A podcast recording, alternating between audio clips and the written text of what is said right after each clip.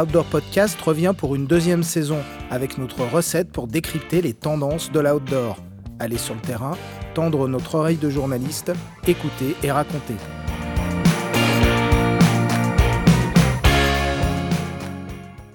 Si on, si on veut l'idée un changement, il faut que sa décision d'achat aille dans le sens du changement qu'on vise.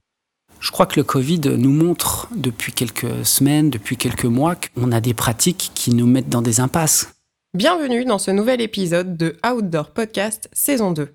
Le Covid a accéléré la demande déjà croissante de produits fabriqués en France et en Europe. Nous sommes allés à la rencontre de Julien Durand de Picture, de Vincent Defrane de Hayak, nouvelle marque de vêtements de ski de randonnée, de Gilles Réguillon, patron de Chamatex, un industriel spécialisé dans le textile, et de Grégory Pesset du studio Jonathan et Fletcher, afin de savoir si produire des produits outdoor en France est possible, et si oui, à quel prix pour le consommateur? On arrive chez Picture par une belle journée d'été. Julien est en pleine réunion pour finaliser les choix de produits de la collection à venir. À travers l'exemple du t-shirt en coton, Julien va nous expliquer le fonctionnement de la cascade de marge et pourquoi Picture ne produit pas en France. On va prendre l'exemple d'un t-shirt en coton. Un t-shirt en coton, on l'achète 7,50€. Nous, on le vend 13 euros. Et un magasin va le vendre 30 euros. Donc on peut se dire, oh là là, le magasin, il se gave. Et finalement, là-dessus, déjà, il faut se dire qu'il y a 6 euros de TVA. Donc en réalité, il le vend 24. Et donc là-dessus, on voit que cette casquette de marge, elle vient couvrir la plupart des frais fixes de l'entreprise et une toute petite partie de la marge si vous regardez une entreprise comme Picture, la rentabilité c'est 2%. Donc quand on gagne 100, quand on vend pour 100, on gagne 2. Et ce modèle à trois échelles fait que bah, d'un produit acheté 7,50€, il finit à 30 euros sur les étalages. Et la réflexion de la relocalisation pour des produits plus techniques, parce qu'un t-shirt, il y a peu de façons, donc on arrive à produire à un prix à peu près raisonnable en Europe qui permet d'avoir ces trois niveaux de prise de valeur sur un produit très technique. Aujourd'hui, l'Europe fait quasiment doubler le prix du produit. Donc on arrive sur un modèle économique où est-ce que vous êtes prêt à acheter une veste de ski non Gore-Tex à 600 euros? Bah, Tout le monde dira bah non, aujourd'hui, euh, ce qu'on appelle le value for money, bah, la, valeur euh, d'usage, bah, aujourd'hui on va dire euh, non, la valeur d'usage n'est pas suffisamment bonne, donc je n'achète pas le produit. Donc le produit est mort-né. Comment font alors les marques qui proposent des vêtements de moyenne gamme produits en France? Est-il réaliste d'imaginer que de plus en plus de marques vont proposer des vêtements fabriqués en France? Pour que cela soit réaliste, on a euh, deux directions. Il y a une direction qui est la vente directe. Donc on voit toutes les marques qui montent leur site de vente directe. On sait qu'aujourd'hui, ce fameux modèle en cascade à, trois acteurs, il ne permet pas de créer en Europe un produit technique, puisqu'on disait que de vendre le produit technique trois fois le prix qui vaut et au même prix que le plus haut de gamme du marché pour un produit moyenne gamme, ça ne fonctionnerait pas. Donc ça veut dire qu'il faut arriver à squeezer un intermédiaire. Donc là, il y a une possibilité pour les marques, autant qu'elles soient, de se dire, c'est le, modèle 1083 avec ces jeans, hein, on a vachement de, respect, on les prend souvent en exemple pour cette marque. Euh, aujourd'hui, leur modèle, c'est essentiellement de la vente directe, qui fait que bah, ils peuvent acheter un produit beaucoup plus cher au niveau de l'industriel. À la fin, euh, quand il est livré au consommateur final, la marque peut manger avec la marge qu'elle génère, et elle a réussi à boucler la boucle d'un produit euh, produit en local. Bah, c'est un modèle un peu à deux vitesses où aujourd'hui, bah, pour préserver un pan de notre économie, on est obligé, à date, d'avoir cette, euh, cette production délocalisée.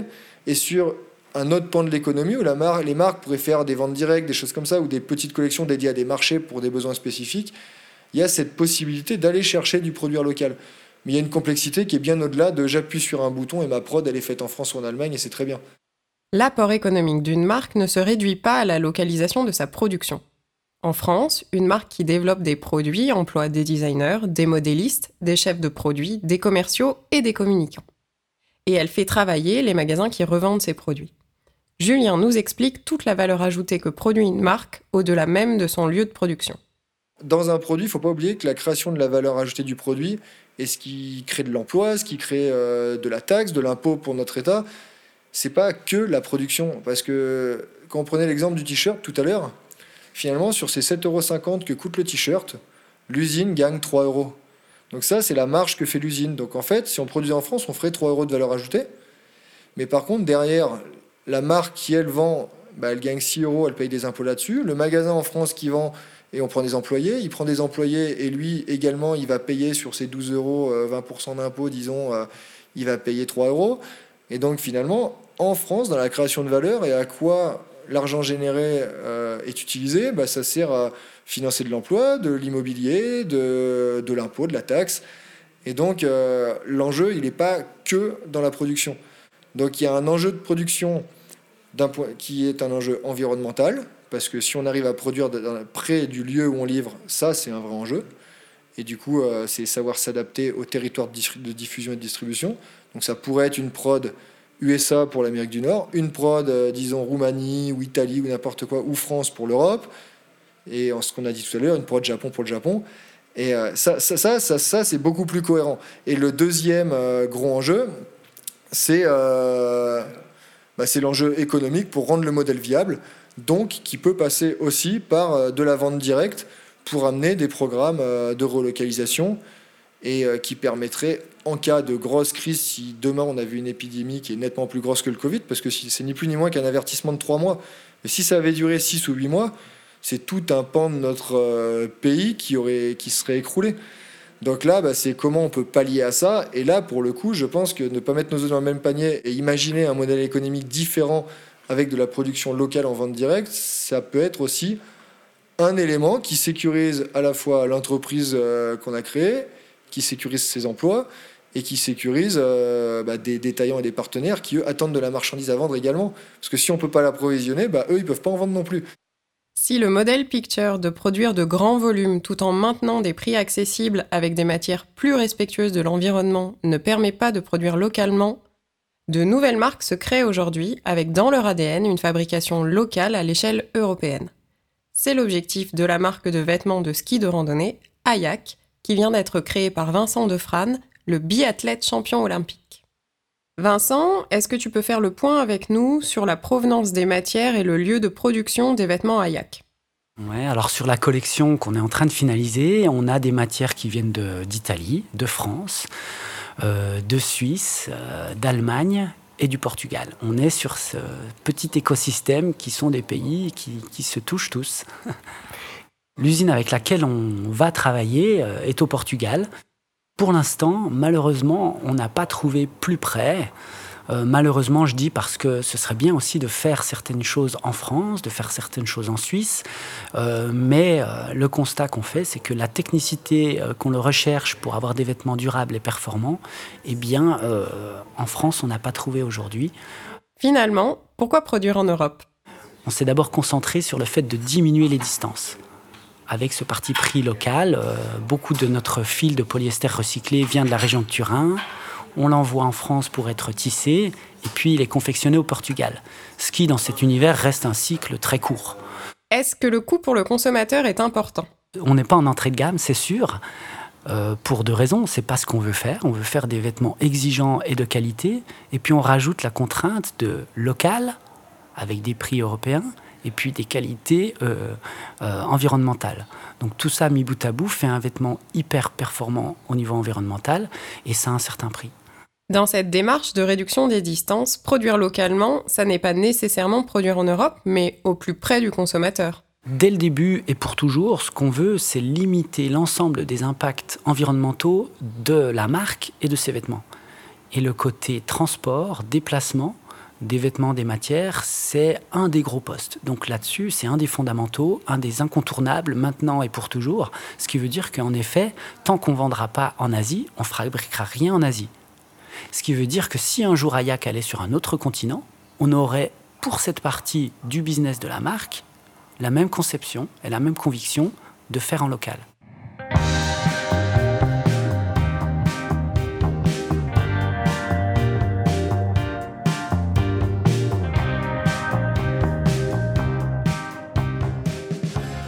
Produire de façon plus raisonnée, c'est également sourcer des matières en local. Nous sommes donc allés à la rencontre de Gilles Réguillon de Chamatex. Cet industriel spécialisé dans les tissus techniques fabriqués en France travaille aussi bien avec le secteur de l'ameublement que l'outdoor. Son produit phare, un tissu breveté utilisé sur les chaussures de running, s'appelle Matrix. Gilles, avez-vous constaté une hausse des demandes pour une fabrication en France? Alors déjà, il y, a deux catégories sur le tissu matrix. Aujourd'hui, on est un petit peu seul sur le territoire, donc euh, c'est pas un retour sur une fabrication française, c'est utilisation euh, d'un produit ultra technique qui correspond aux besoins du consommateur et aux besoins de la marque, comme il est français, ben, il, est, il est acheté en France. Après, concernant euh, des produits euh, qui vont rentrer dans la composition d'une doudoune, dans la composition d'une veste technique, des empiècements, des choses comme ça, clairement, on sent un regain de la part des marques de outdoor. Tout ce qui est euh, sensibility, qui est vraiment très développé sur les polyesters recyclés, sur une trace carbone minimum, enfin tout ça. Et je pense que les marques de outdoor qui tirent quand même vers le technique, mais qui tirent aussi vers le vert, euh, sont très sensibles à ça. Et pour finir, je pense que leur clientèle euh, est aussi euh, variée. Elle s'adresse aussi à des jeunes et la nouvelle génération de plus en plus sensible à ce côté Made in France. Les produits Made in France sont généralement plus chers. Comment faire pour proposer du Made in France accessible à tous? De façon euh, brute, euh, ben euh, oui, on ne peut pas se battre. Après, ben, il faut imaginer des nouvelles façons de, produire et l'automatisation fait partie des, bras de levier pour, pour diminuer les coûts, ça c'est certain. Pour exemple, le projet que l'on a de relocaliser la fabrication de chaussures, donc ça c'est une nouvelle usine qui arrivera mi-2021, qui sera pense, la pépite de, Chamatex. On va investir énormément dans, le process pour euh, avoir un coût compétitif. Cependant, qui dit investissement dit amortissement. Ben voilà un petit peu la, clé du succès, c'est qu'il faut aller suffisamment loin pour réduire le, nombre de, main-d'œuvre directe. Euh, et il faut que euh, on puisse avoir une cadence suffisamment importante, qu'on puisse travailler en, en deux équipes, trois équipes, équipes de week-end pour amortir un maximum les investissements. Voilà une des clés du succès. Au-delà des emplois créés, quels sont les avantages pour une marque à produire au plus près de son lieu de conception? Il y a un autre paramètre qui est très important, c'est le délai, c'est la qualité, euh, c'est la flexibilité, plusieurs, vous voyez.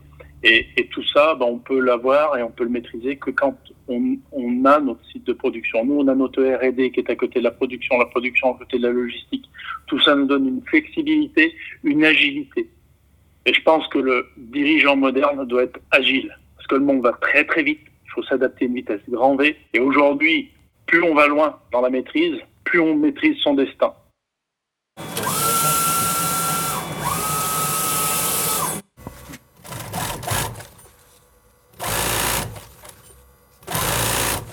Pour conclure sur la question de la production au plus près de l'utilisateur, nous sommes allés chez Jonathan et Fletcher. Ce studio de design créé en 1984 propose un service de recherche et développement de produits pour les marques, de l'idée du produit à sa production en passant par la recherche de matière. Grégory, est-ce que cet engouement pour la production en France se faisait sentir déjà avant la crise du Covid? C'était des sujets qui étaient déjà très présents euh, toutes ces dernières années. On parlait déjà de euh, produire en France, en tout cas produire plus proche Europe, euh, Europe de l'Est, ou même euh, Euromade, on parlait beaucoup d'Euromade, mais on faisait vraiment qu'en parler. Et je pense que cette crise nous a fait nous rendre compte effectivement qu'on a délocaliser énormément de savoir-faire et qu'aujourd'hui finalement quand euh, ces pays qui, dans lesquels on a, on, a placé tous nos savoir-faire, toutes ces productions, bah, quand ils s'arrêtent, on a le reste, euh, on a tout le reste du monde qui s'arrête et puis on n'est plus capable d'avoir ni de téléphone, ni de textile, ni de médicaments et ni même des masques.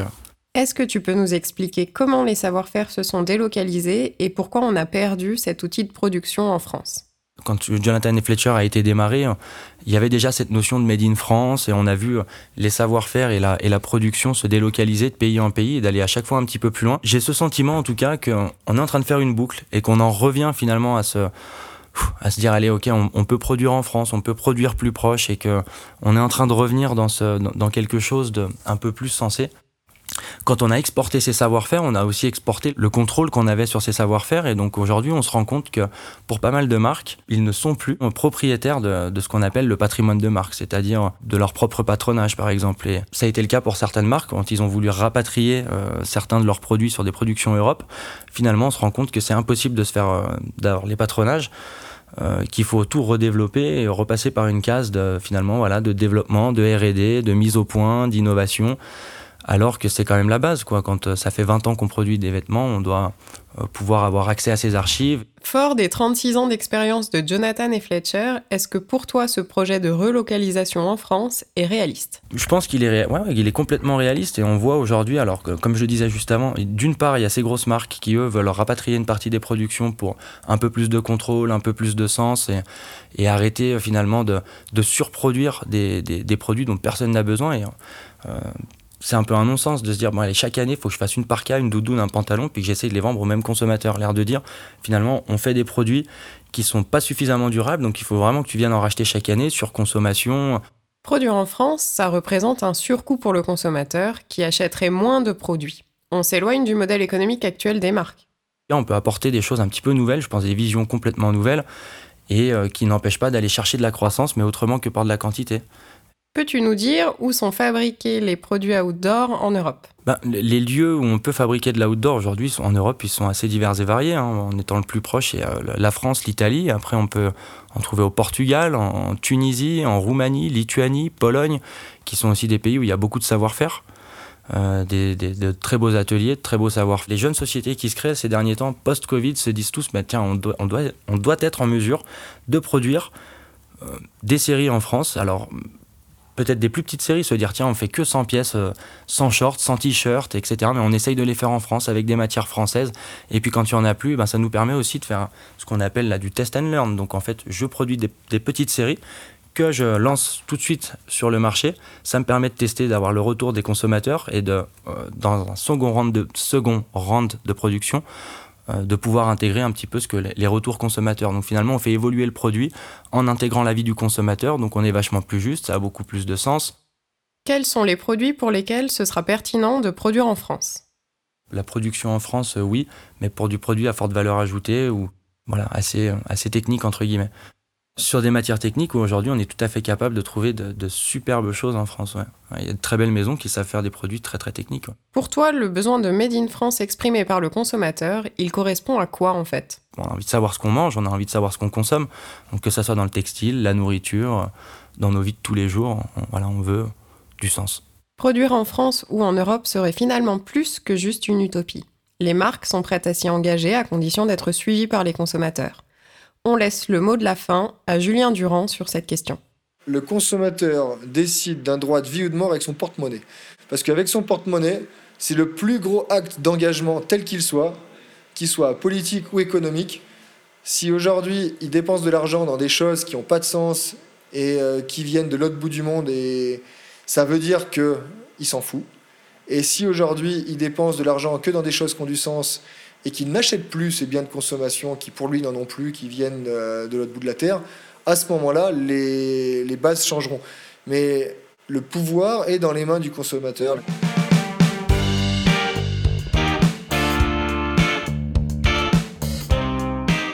Outdoor Podcast est une production du studio Murmure. Merci à toute l'équipe, Clotilde Drouet au micro, Jérémy Rassa à la mise en onde, Pierre Sédou pour l'illustration, Nathalie Écuère pour tout le reste et Guillaume Desmurs à la réalisation.